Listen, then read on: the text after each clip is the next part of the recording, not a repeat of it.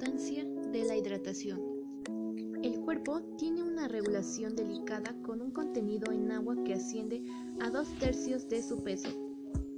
Esta agua supone el 85% de la sangre, el 80% de la masa muscular y un cuarto de la masa ósea. Es importante que el cuerpo permanezca hidratado. Es importante que el cuerpo permanezca siempre hidratado, que mantenga el nivel correcto de agua, para permitir que se produzcan las reacciones químicas vitales y que los nutrientes se transporten a los órganos y tejidos. Se pierde agua constantemente al orinar, sudar o incluso respirar. Por ello necesita recuperar lo que pierde. Al hacer ejercicio pierde más agua, así que necesita beber más líquido para permanecer hidratado. Los medios de comunicación recomiendan beber al menos 2 litros de agua o 8 vasos. Los líquidos de la comida y otras bebidas también cuentan, así que es preferible tratar de tomar suficientes líquidos mediante una dieta variada y un conjunto de bebidas. Es distinta, algunos pierden más sales en el sudor.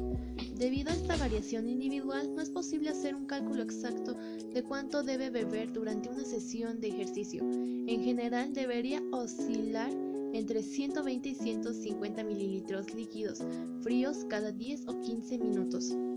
Una forma de saber si está bebiendo lo suficiente es confiar en su cuerpo. Si tiene sed es que necesita beber. Si está deshidratado se sentirá mal.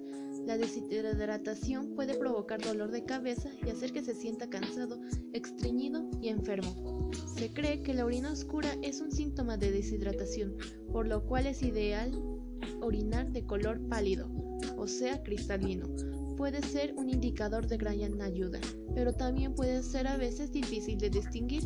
Beber mucha agua puede provocar una disolución de las sales corporales conocida como la hiponatremia. Los síntomas de la hipoanatremia son confusiones, desorientación, dolor de cabeza que empeora, sensación de enfermedad, vómitos, descoordinación y calambres musculares.